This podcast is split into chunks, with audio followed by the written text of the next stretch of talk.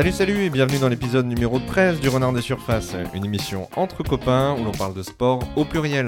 Je m'appelle Olivier, je suis ravi d'enregistrer aujourd'hui un épisode un peu spécial, car nous quittons le rectangle vert et les pelouses de Ligue 1 pour la haute mer et les 40e rugissants. Vous l'aurez sans doute déjà compris, nous allons nous attarder aujourd'hui sur le Vendée Globe 2020, lancé le 8 novembre dernier, mais aussi sur l'histoire de cette régate en solitaire autour du monde vieille de 31 ans. A- attendez, on me dit dans l'oreillette que nous n'avons pas trouvé de Vendéen pour participer à l'émission, mais nous avons encore mieux parce que la Bretagne est avec nous. Bonjour Romain. Tu vas bien Olivier Ouais, ça va, merci. Ouais, je suis super content que tu sois là avec moi. Je pense que les Vendéens euh, apprécieront et le, le prendront pas mal, hein, ce, petit, ce Ouais. petit clin d'œil. Bah, Nous, on de les- toute Vas-y, vas-y, dis-moi. De toute façon, je pense qu'il vaut mieux un breton pour euh, parler de ça. Il y a plus de bretons que de vendéens sur le Vendée Globe. après. Ouais, ils, ils apprécieront sans doute. hein. Romain, avant toute chose, pour situer le Vendée Globe, il y a une course euh, qui, qui se pose en, en fait un petit peu sur ses, sur ses racines, à son origine. C'est le, le Sunday Times Golden Globe Mm. Race. Euh, excusez mon, mon anglais. On verra tout à l'heure si tu as une meilleure prononciation.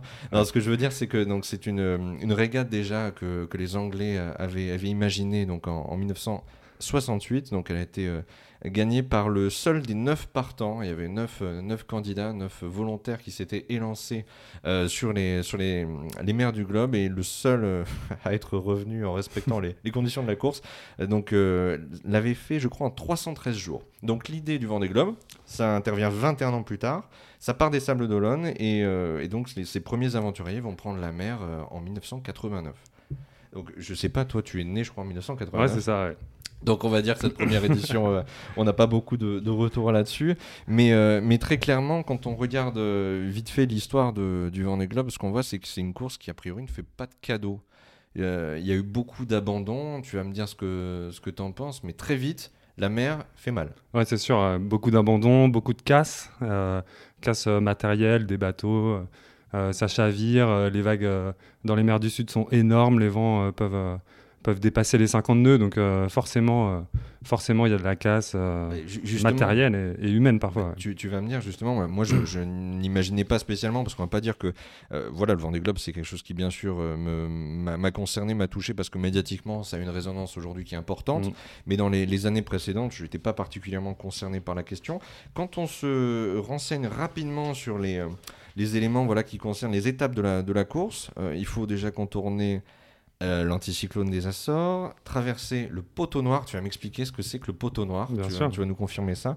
Euh, contourner ensuite l'anticyclone de Sainte-Hélène, passer les 40e rugissants. Donc les 40e rugissants, euh, d'après ce que j'ai compris, mais tu vas me le confirmer, euh, mer déchaînée, dépourvu d'obstacles naturels. Donc euh, c'est vraiment des éléments qui se déchaînent contre, contre toi et contre ton bateau à ce moment-là. Ouais, ça.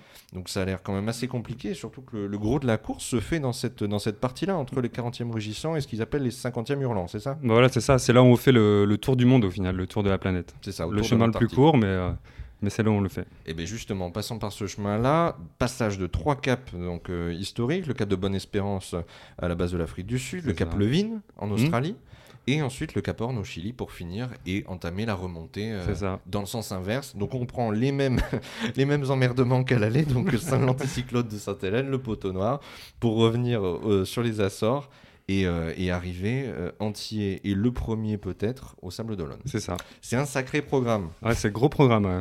Trois, ouais. mois, trois mois généralement pour faire ça actuellement. Donc, euh, Alors justement, trois mois, on en parle parce qu'au niveau de la, de la distance, moi d'après ce que j'ai vu, c'est qu'on pouvait aller... Le, le tracé, c'est 44 000 euh, kilomètres à peu près. si on fait une ligne droite, ouais. C'est ça, parce que Ouais. dans, dans- dans la réalité, c'est beaucoup plus. Ouais, beaucoup plus. Ouais, C'est, moi j'ai vu, euh, on me parlait d'un chiffre de 52 000 kilomètres. Ouais, c'est ça. Bah, ceux qui font un peu de voile, ils, ils savent qu'on ne peut pas aller euh, face au vent. On est obligé de faire des bords, euh, bah, ce qu'on appelle au près, pour, euh, pour se rapprocher du vent. Mhm. Et pareil, la vitesse du bateau, elle est, elle est moins grosse quand on est euh, vent arrière, donc le Mhm. vent derrière. Donc là aussi, on est obligé de faire des bords. Donc forcément, on va pas aller en ligne droite sur, sur, voilà, pour terminer la boucle. Et, et en plus de ça, il faut calculer en fonction de la météo, en fonction des courants. Ça va être plus rapide de passer par un endroit plus long en distance, mais, Mhm. mais de contourner un obstacle comme par exemple l'anticyclone ou, ou euh, le poteau noir Eh par ben, exemple. Justement, le poteau noir, alors ça m'intéresserait beaucoup, si, parce que moi je ne suis pas breton. je, les rares fois où j'ai pris la mer, on va dire que ça a été sur une, une mer sans marée. Voilà, euh, donc on va aller tout de suite à l'essentiel. C'est quoi le poteau noir, Romain? Donc euh, poteau noir, c'est une zone de convergence en fait des vents. Mhm. Donc hémisphère nord, ça, le vent il tourne dans le sens des aiguilles d'une montre. Mhm. Hémisphère sud, donc dans le sens inverse. Et là, on est pile à la zone de convergence entre l'hémisphère nord, l'hémisphère sud. Mhm. Donc c'est une zone qui, euh, en fait, en, en- en fonction des vents, elle, euh, elle monte un petit peu, elle descend, Mhm. elle est plus ou moins large. Donc c'est une zone qui est très difficile à passer euh, généralement pour les concurrents parce qu'il n'y a pas de vent. Et euh, donc tu peux passer de pas de vent du tout à un grain de 50 nœuds qui va, qui va durer une demi-heure. quoi. D'accord. Donc euh, déjà c'est très long à passer. Enfin cette année ça- le poteau noir a été clément. Ouais.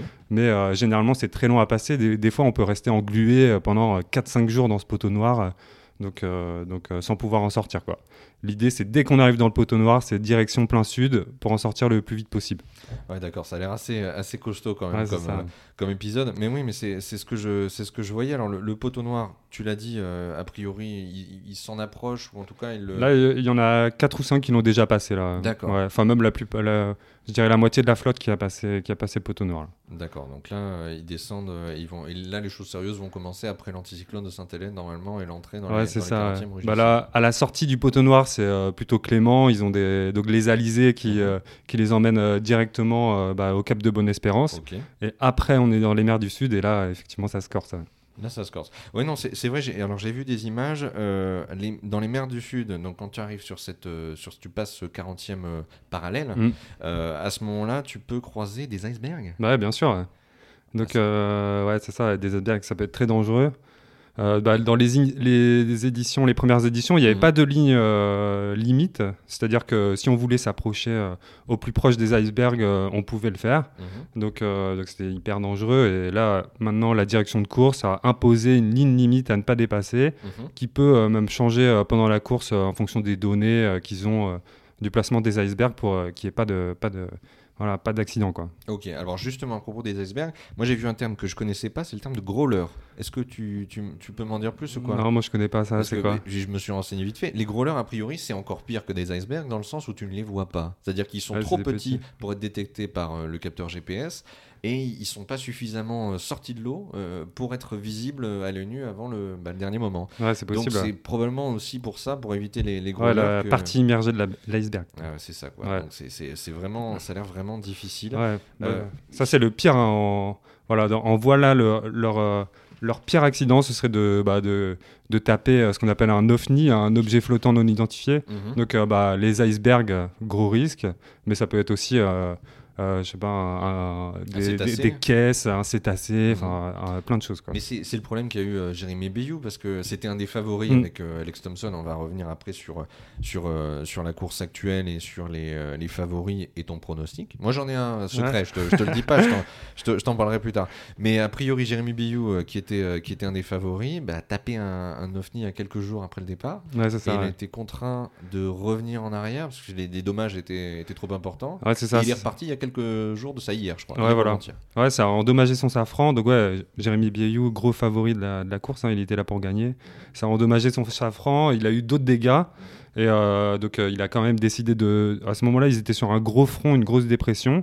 Il a quand même décidé de, de le passer et d'évaluer les dégâts derrière. Et là, il s'est dit que c'était pas possible. Il est rentré.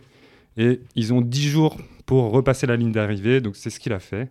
Son équipe technique a, a fait les travaux. Donc, c'est pas considéré comme une assistance à partir du moment où il, il repasse la ligne d'arrivée 10 jours après. Quoi. D'accord. Ah oui, parce qu'on est d'accord, on le rappelle, la moindre assistance, Ouais, le c'est moindre ça. arrêt dans un port, euh, voilà, c'est euh, c'est la fin de l'aventure. Ouais. C'est- C'est plus considéré comme homologué, on est hors course. Ah, bien sûr. Si on allume le moteur ou, ou que effectivement quelqu'un touche le bateau, c'est terminé. Je, trouve ça un peu rude quand même. Mais pour parler du bateau, justement, euh, c'est on, arrive quand même sur des machines assez impressionnantes pour les, euh, pour les moldus comme, euh, comme moi. hein. On a sur 18 mètres de long, en tout cas sur les, classes IMOCA. Alors, IMOCA euh, International Monohull Open Class Association, c'est l'organisme qui, depuis 1991, régule pour le compte de l'équité sportive simplement les, les monocoques qui, qui concourent au, au Vendée Globe. Mais en tout cas, on est sur des mensurations impressionnantes 18 mètres de long. 5,7 mètres de large, 18 mètres de haut quand tout, on va tout en haut du mât. On a 4,5 mètres de tirant d'eau. Alors explique-moi le tirant d'eau, juste pour rappeler cette donnée-là. Euh, tirant d'eau, c'est juste la distance entre bah, euh, en fait, c'est toute la partie euh, immergée du bateau. D'accord, entre le niveau de l'eau et le plus bas de la partie immergée ouais, c'est ça. Ok, donc on a probablement une quille qui descend jusqu'à 4 mètres 5 Ouais, c'est ça, avec un gros lest. Mais euh, cette catégorie, elle est top. C'est les IMOCA, bah, ok, ils donnent une longueur, une largeur. donc des limites de stabilité, mais c'est tout, il n'y a pas d'autres règles. Donc ça laisse une liberté énorme pour les architectes de bateaux, donc c'est ça qui est hyper intéressant dans le, dans le Vendée Globe, c'est-à-dire que c'est une vraie prouesse architecturale à chaque fois, c'est le meilleur. Enfin, c'est pas à chaque fois, mais le bateau le mieux conçu. Euh, voilà, c'est lui qui, qui, a plus de chances de gagner. Quoi. en tout cas, on voit des sacrés, euh, des, sacrés véhicules parce que du coup, euh, notamment celui d'Alex Thompson, qui a priori, donc c'est le bateau Hugo Boss, je crois qu'il a été retravaillé en Angleterre, sur, des, sur un chantier en, Angleterre. Et là, il a un aspect un peu particulier. Tu, ça, peux m'en dire plus? Bah, C'est un bateau qui est, euh, qui est complètement euh, fermé. Mhm. C'est-à-dire que d'habitude, euh, bah, il y a un pont. Hein. le, le, marin, il est à l'intérieur de son cockpit quand c'est la tempête, etc. Mais là, il a décidé de complètement fermer son bateau. Mhm. Donc, il reste la plupart du temps à l'intérieur, voilà, dans, dans, son cockpit. Et il a juste une trappe ou deux trappes. et il sort sur le pont que quand il a besoin. Quoi. Mais d'après Alex Thompson, c'est le futur. Voilà, il les, conditions sont tellement euh, catastrophiques dans les mers du Sud que pour lui, avec euh, des bateaux qui vont à assez vitesse maintenant, euh, il faut voilà, avoir un cockpit fermé. C'est c'est le, plus efficient. Donc on va voir. Il y a énormément de caméras sur ce bateau, il y a énormément de capteurs, donc c'est vrai que depuis l'intérieur, il a l'air de tout pouvoir manager. Il est tous les jours sur YouTube, il poste une vidéo tous de quelques minutes, je vais aller regarder ça. c'est assez impressionnant le bruit à un moment donné. Il, inverse son, il coupe son, son, capteur de son, en tout cas le, capteur de bruit là, qui, euh, qui fait, lui permet d'avoir un traitement audio correct. Ah bah, pièce obligatoire maintenant. Dans une espèce de, de mm. brouhaha incroyable, de trompe d'eau qui s'abattent sur le bateau. c'est ça. C'est impressionnant. Mais justement, Alex Thompson, lui, il est équipé de foil. Il est bien sûr. Il y a 4 ans, euh, un de ses foils avait cassé à mi-course. Il avait quand même fini deuxième à quelques heures derrière Armel Lecléage. Ouais, c'est ça. Euh, là, il file tout droit. Il a pris la tête de la course depuis 4 jours au moins déjà. Et euh, franchement, ça fait partie des favoris peut-être les plus, les plus sûrs euh, maintenant que j'ai ouais, bien sûr, un petit peu un petit peu à la traîne. Ouais, c'est ça. Il fait vraiment partie des, des têtes de course. Mais, euh, mais en tout cas, ouais, son, son bateau est impressionnant. Ouais, il est impressionnant. Bah, le, skipper aussi impressionnant. C'est le, voilà, c'est le skipper le plus expérimenté de la course avec Jean Le Cam, 5 participations. Donc il a tout pour gagner. S'il n'a pas de casse, a priori, il devrait, voilà, il a tout le potentiel de, de gagner. Mais voilà, il a deux concurrents sérieux derrière lui qui ne vont pas le lâcher. Quoi. Et surtout quelque chose qu'on a vu, bah, on en a parlé rapidement au début de l'émission, mais on, le comprend quand on voit le, le, pourcentage de, de, voilà, de, participants qui arrivent à finir la, course. Euh, il a fini troisième en 2012, deuxième en 2016, mais il n'est pas à l'abri d'une casse ou d'un problème technique parce qu'il euh, y a énormément de, justement de participants qui ne finissent pas, qui ne terminent pas euh, les courses. Euh, sur les, je crois que sur les, trois premières, on est à, 46%, un peu moins de 47% bah, de, de, participants qui parviennent à finir la course. ce pourcentage, il est bien sûr un peu plus élevé sur les, les six dernières éditions, mais ça reste quand même une course où tout peut arriver. Ah, bien sûr, c'est énorme. En plus, euh, bah, aujourd'hui, les bateaux, il euh, faut les faire les plus légers possibles. Donc forcément, euh, si tu fais plus léger, tu fais des concessions sur la solidité et ça peut casser plus facilement. Hein. Comme on l'a vu bah, là sur cette édition avec Jérémy Bayou, bah, il a pu repartir. Mais pareil avec Nicolas Troussel là, sur Corum l'épargne, bateau neuf, bah, il a tout simplement dématé. Il ne sait pas trop pourquoi. Le, le mât est, complètement parti. Donc là, mmh. il, est, il est au moteur à quatre nœuds en train d'essayer de rejoindre les, le Cap Vert. J'ai vu qu'il avait abandonné, en effet, c'est le premier à avoir abandonné sur cette, euh, cette, édition. Un, des, euh, un, des, favoris aussi, hein. enfin un des outsiders. Quoi. Ce bateau, pour finir avec ça, euh, il, peut, il peut aller chercher des pointes à 35 nœuds. Mm. ça correspond à peu près à 50 km/h, donc c'est quand même très, très très important comme, comme point de vitesse. Non, mais là, encore, si tu veux, c'est vrai que c'est une, une, course qui est fascinante, qui est, qui est impressionnante. La question que je me pose, c'est toi, tu es breton, euh, peut-être forcément plus attiré ou concerné par l'océan que, moi à la base ou que, d'autres. Euh, qu'est-ce qui te fascine Qu'est-ce qui t'intéresse quand tu regardes le vent des globes Qu'est-ce qui te touche? Ouais, bah, c'est sûr. Euh, en Bretagne, bah, bah, moi j'ai toujours entendu parler de voile depuis que je suis tout petit. Et c'est vrai que la course au large, c'est quelque chose de, fascinant. Les, les types là en plus en solitaire, ils vont, ils partent tout seuls sur leur bateau faire le tour du monde. Je crois que je, pense pas qu'il y ait une épreuve sportive plus longue que, que le Vendée Globe. À mon avis, ça n'existe pas. Donc c'est incroyable ce qu'ils font. Ils, risquent leur vie, hein, on peut le dire. il, y a quand même eu des morts. c'est incroyable. Enfin, et puis le, ouais, le, je sais pas, ça m'a toujours fasciné de les voir euh, partir, euh, faire, le, faire le tour du monde en, solitaire, pas d'escale, pas d'assistance. C'est une préparation de dingue, en plus 4 ans euh, à préparer.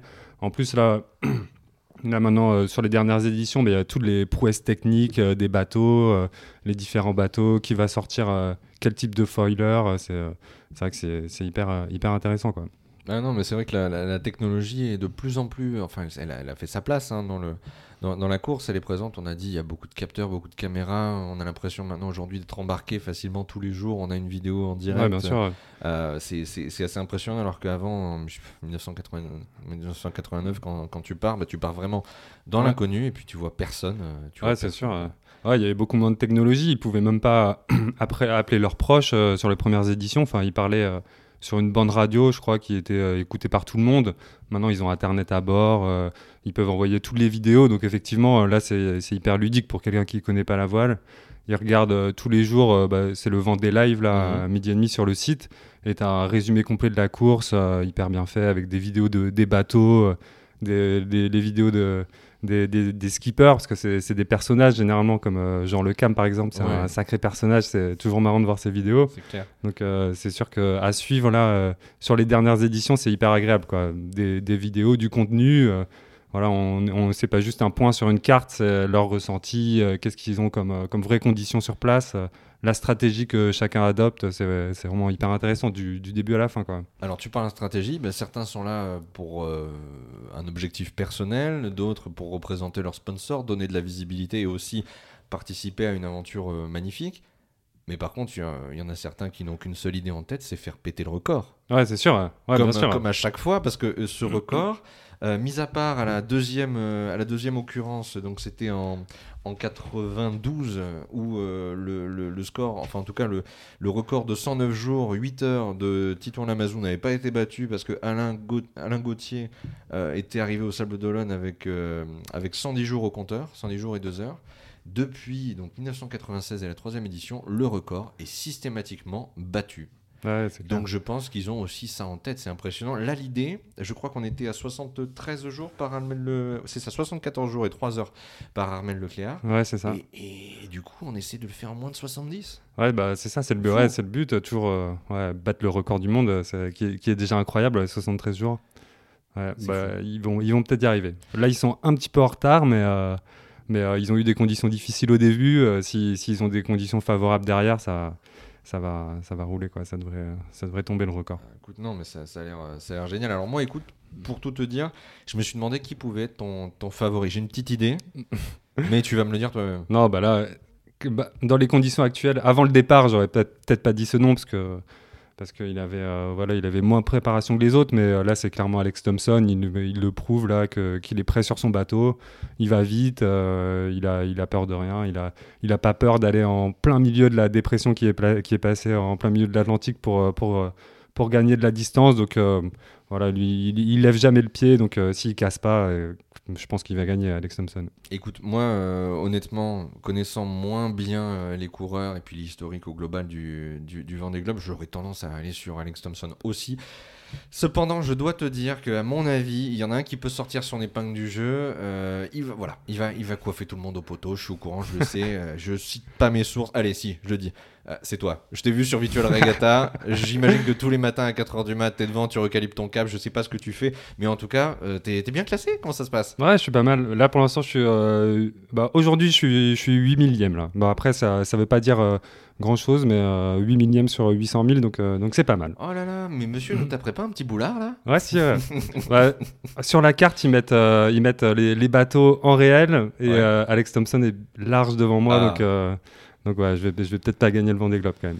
Ouais, mais en tout cas, tu auras, un supporter, Ouais. un ou deux en fonction de, de, de comment ça se passe. Mais non, mais vraiment, euh, Virtual Regatta, bah, j'ai essayé, je suis allé voir, c'est un truc qui déchaîne les, les passions aussi. Ah, c'est top, les hein. réseaux sociaux, ça prend des proportions. Bah, folles. 800 000, euh, on est 800 000 là, je crois, plus de 800 000 euh, participants. C'est impressionnant. Dont certains de, de mes potes, mais ils sont derrière moi, donc euh, Tout, Voilà. tout va bien. tout va bien, ils sont derrière, il n'y en a, pas de problème. ouais. Non, non, mais c'est pas la peine. Euh, les gars, vous ne verrez que, euh, voilà, que l'arrière du bateau de Romain. Ouais, Regardez bien le marquage GPS parce que vous verrez rien de Ouais, je les attends au Sable d'Olonne, euh, tranquille, Ok. au bar. Ça c'est dit. Mais écoute, du coup, moi, s'il y a une dernière chose que je dois dire, parce que là aussi, ben, quand euh, avant de, de faire ce- cette émission, avant de faire cet entretien, je me suis un petit peu renseigné. Je, je suis allé voir à droite à gauche où je pouvais aller piocher des infos. Et il se trouve que euh, vendeglobe.org est quand même un site qui est hyper bien foutu. Il y a euh, des volets de cartographie, de classement, de statistiques euh, en tout genre concernant les coureurs, leurs bateaux, euh, les historiques des courses précédentes. Il y a des choses incroyables à voir sur ce site. Bon, il y a un truc qui est fou. En cartographie, je sais pas combien tu as d'onglets, d'options que tu peux déplier pour justement en voir. Et un truc qui est fou, c'est les vents. Les Ah, vents, ouais. des vents et des courants. Tu vois, un truc de malade. C'est hyper bien modélisé avec des données GPS très régulières, je crois tous les quarts d'heure ou toutes les demi-heures. Ouais, c'est ça. C'est vraiment bluffant. hein. Ouais, il est top, il est super. euh, le, le site de la cartographie, là, maintenant, c'est hyper ludique de suivre le, le Vendée Globe, comme on le disait tout à l'heure. Mhm. On peut même euh, un peu calculer euh, la trajectoire que nous, on aurait fait en, en modifiant les vents, en regardant les, les vents qu'il va y avoir, enfin, les prévisions qu'il va y avoir dans, une, dans une semaine, des choses comme ça. Donc, Mhm. c'est sûr que c'est hyper intéressant, c'est c'est vraiment top. Et on comprend pourquoi les skippers passent par tel ou tel chemin avec cette cartographie. Bah écoute, euh, euh, Romain, je, je pense pas qu'on fera de, de nouvelles émissions sur le Vendée Globe. En tout cas, on va leur souhaiter bon vent. Ouais, En tout cas, moi, ça m'a fait super plaisir qu'on puisse euh, se retrouver euh, au téléphone pour pouvoir discuter ensemble bah, du Vendée Globe, avoir ton ressenti, m'appuyer sur, voilà, sur, euh, sur ta connaissance, parce qu'il faut quand même aller chercher auprès du Breton un maximum d'informations. Le. Breton est, est volontaire, il est généreux, il donne, il transmet. Donc je me sers de ça et je suis très content que tu sois, que tu sois venu, euh, en tout cas, participer à, à cet échange. Bah, merci beaucoup, c'était c'était un plaisir. Euh, bah, J'espère qu'on a élargi euh, ta surface, euh, parce que là, euh, grosse surface. quand même. Ah, là, là, ouais, je pense qu'il y, a- il y a de quoi bosser. À mon avis, on va se retrouver dans pas longtemps. Tu vas me parler de ton sport, toi. Ah ouais? Quel sport? J'en ai plusieurs. Oh là là, Euh, alerte spoiler, euh, je pense qu'il y, a- il y a de quoi travailler. Tu vas me donner du boulot, ça c'est Ouais. bien. Écoute Romain, je te remercie encore et euh, à très bientôt du coup sur le Renard des Surfaces. Bah, merci, ouais, à bientôt. Ciao. Salut.